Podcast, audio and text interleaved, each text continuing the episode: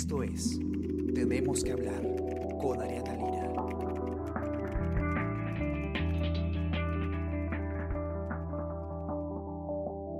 Hola, hola a todos, ¿qué tal? ¿Cómo están? Yo soy Ariana Lira y hoy tenemos que hablar de la elección de magistrados al Tribunal Constitucional eh, porque está ocurriendo algo importante en el Congreso.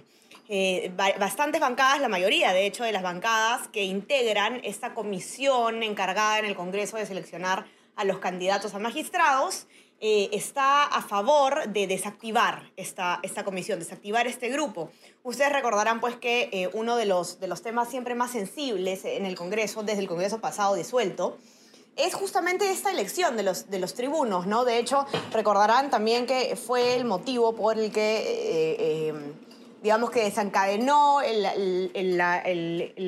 los eventos que terminaron con la disolución del Congreso en el 2019 fue precisamente esto, ¿no? La elección, el método de elección de, magistrados del TC. Después de eh, toda esta experiencia que tuvimos en el Congreso disuelto, eh, se acordó, se cambió la metodología de elección de, de tribunos y para eso existe pues una comisión en el Congreso que está encargada de evaluar a los postulantes y al final presentar pues una, terna, digamos, un- una selección final de opciones de magistrados al Pleno del Congreso que eh, llevan ellos eh, mediante su voto a estas personas al cargo, ¿no? La pregunta es si ha estado, eh, si, si es un mecanismo, digamos, óptimo para asegurar que esta elección no sea politizada o no, es una discusión que se ha tenido mucho. Nosotros desde el diario hemos eh, evaluado que en realidad no, no puede garantizarse, digamos, una, una elección totalmente apolítica.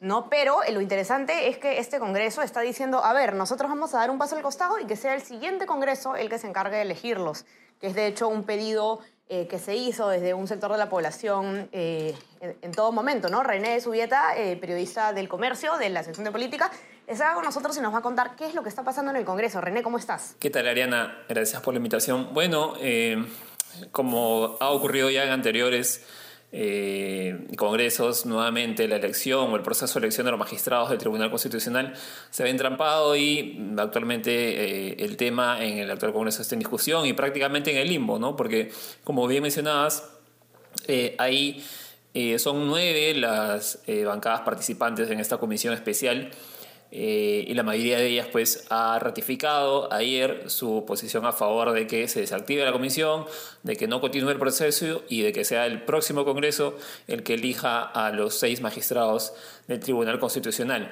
¿Por qué, René? Em, La pregunta es ¿por qué? ¿A partir de Ajá. qué ha, ha- ha- dado esta situación? Bueno, eh, en, el, en el, como recordarán, en medio de la crisis política, después de la vacancia del expresidente Vizcarra, la asunción de Manuel Merino, eh, hubo ya este, posiciones de las distintas bancadas, como el Partido Morado, el Frente Amplio, eh, APP Acción Popular, eh, de decir que no estaban las condiciones dadas para elegir a los nuevos magistrados del TC, empezaron a, a anunciar sus retiros o los retiros de sus representantes de la comisión empezó a entramparse ahí un poco más la, la comisión y bueno, eh, también pues se venía ya con algunos cuestionamientos hacia, hacia el proceso, ¿no? Ayer entonces eh, algunas bancadas han ratificado esto y finalmente en la tarde eh, pudimos conocer que hubo una recesión de la Junta de Portavoces eh, en donde se ha acordado que las bancadas consulten, digamos, a, su- a sus- eh, integrantes la posición a llevar a una próxima sesión que se va a realizar el miércoles y a ver qué sucede con, con el proceso de selección, ¿no? Claro, a ver si finalmente eh, es el siguiente Congreso el que, el, que, el que toma la decisión de quiénes son nuestros nuevos magistrados. ¿Cuáles son, eh, René, las bancadas? De repente nos puedes contar un poco eh, de manera cronológica cómo han ido sacando pues, a sus integrantes o, o qué es lo que, lo que hemos tenido hoy día ¿no? en distintas bancadas. Eh, bueno, la primera bancada que anunció su, el retiro de su representante de la comisión fue perdón, Alianza para el Progreso, si no me equivoco, el 13 de noviembre. Eh, anunciaron el retiro de Tania Rodas. Luego siguió eh, el Partido Morado, eh, el Frente Amplio, también cuestionando un poco que no que no estaban las condiciones, que bueno en ese momento no había pues este equilibrio de poderes porque en ese momento Merino de Lama continuaba como presidente. Eh, cuestionando algunas irregularidades supuestamente en el proceso. Eh, se sumó también Somos Perú, que ayer también ha ratificado esta decisión de retirar a Jorge Pérez de la comisión. Eh, Acción Popular, el 14 de noviembre, emitió un comunicado eh, planteando que el, se desactive la comisión, que el siguiente Congreso elija a los miembros del TC. Y ayer también conversábamos con el vocero alterno Ricardo Burga y ha ratificado su postura, pero ha dicho que no es una decisión de las bancadas, ¿no? Eh, ha, ha, mencionado que la decisión en realidad primero está en la Junta de Portavoces, en los portavoces de las bancadas y luego en el Pleno, porque en el Pleno se eligió, se designó precisamente o se creó formalmente la comisión especial. Así que tiene que darse ese proceso, ¿no? Mm, intentamos también contactar con Rolando Ruiz, que es el presidente de la comisión, que es de Acción Popular. No, no pudimos conversar con él, pero sí con, con Burga y más o menos esas son las posiciones al, momento. Entonces, René, como para que quede claro, ¿qué tendría que ocurrir? Digamos, ¿te tendría que llevar eh, al Pleno la decisión de desactivar esta comisión? Así es. Primero, eh, que los portavoces lleguen a un acuerdo para incluir el tema, la discusión, e, esta discusión en la agenda del Pleno que se prevé para el jueves, por ejemplo.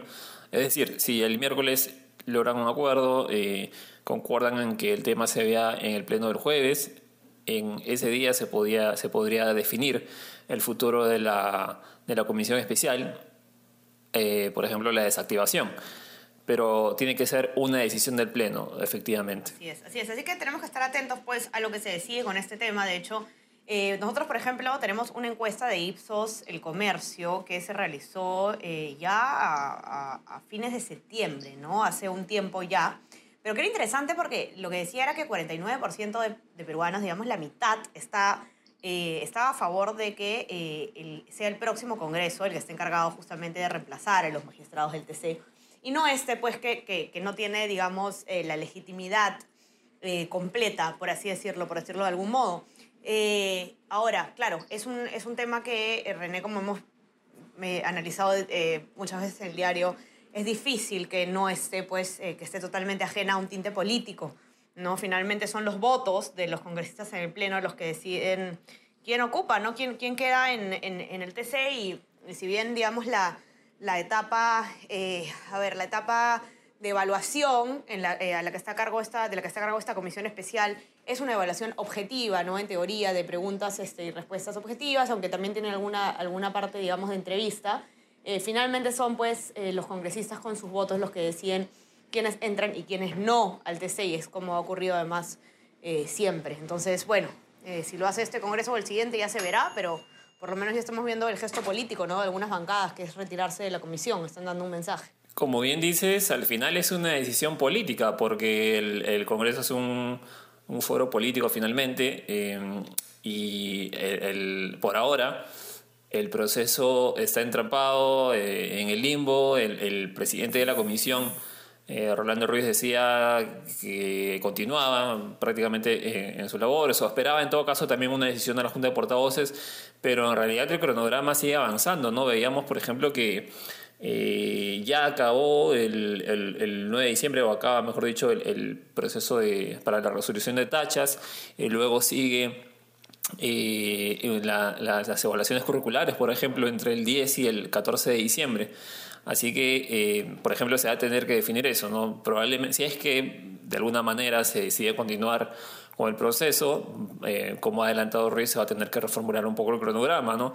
Y otro detalle es que la, la discusión de ayer en la Junta de Portavoces, eh, si bien hubo estas posiciones ratificadas desde algunas bancadas, el tema fue puesto eh, en discusión a partir de, una eh, posición que llevó la, la, propia mesa directiva, porque la Contraloría envió un comunicado hace unos días a la mesa directiva, a la presidenta del Congreso, Mirta Vázquez, como solicitando una aclaración, ¿no? pidiendo información, consultando si es que el proceso continuaba o si es que se iba a suspender. Entonces, por esto la mesa directiva puso el tema sobre la mesa en la sesión de la Junta de Portavoces de ayer y eh, estamos a la espera de que los portavoces definan ya eh, cuál va a ser el devenir de esta comisión especial. Ok, esperar entonces, esperar con mucha atención. Eh, y, bueno, no, para que puedan leer la nota completa, está en nuestra versión impresa, para los que tienen acceso también en nuestra web elcomercio.pe y eh, nada, y ya saben que tienen que continuar conectados. Tenemos información también en nuestra web acerca de la otra noticia muy, muy importante del día de ayer, que es que el ministro del Interior eh, ha renunciado eh, después de pocos días de estar en el cargo, ¿no? De hecho, podemos afirmar que se trata del ministro del Interior con más corta duración en dos décadas en el país, ¿no?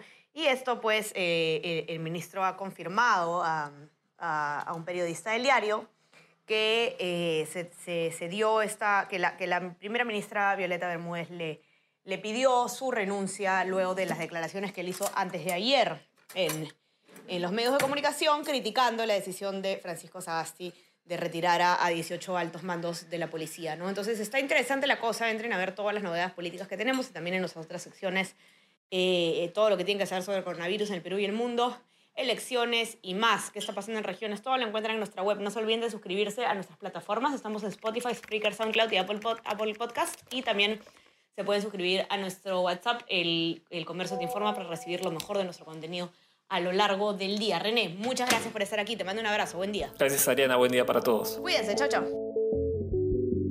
Esto fue Tenemos que hablar.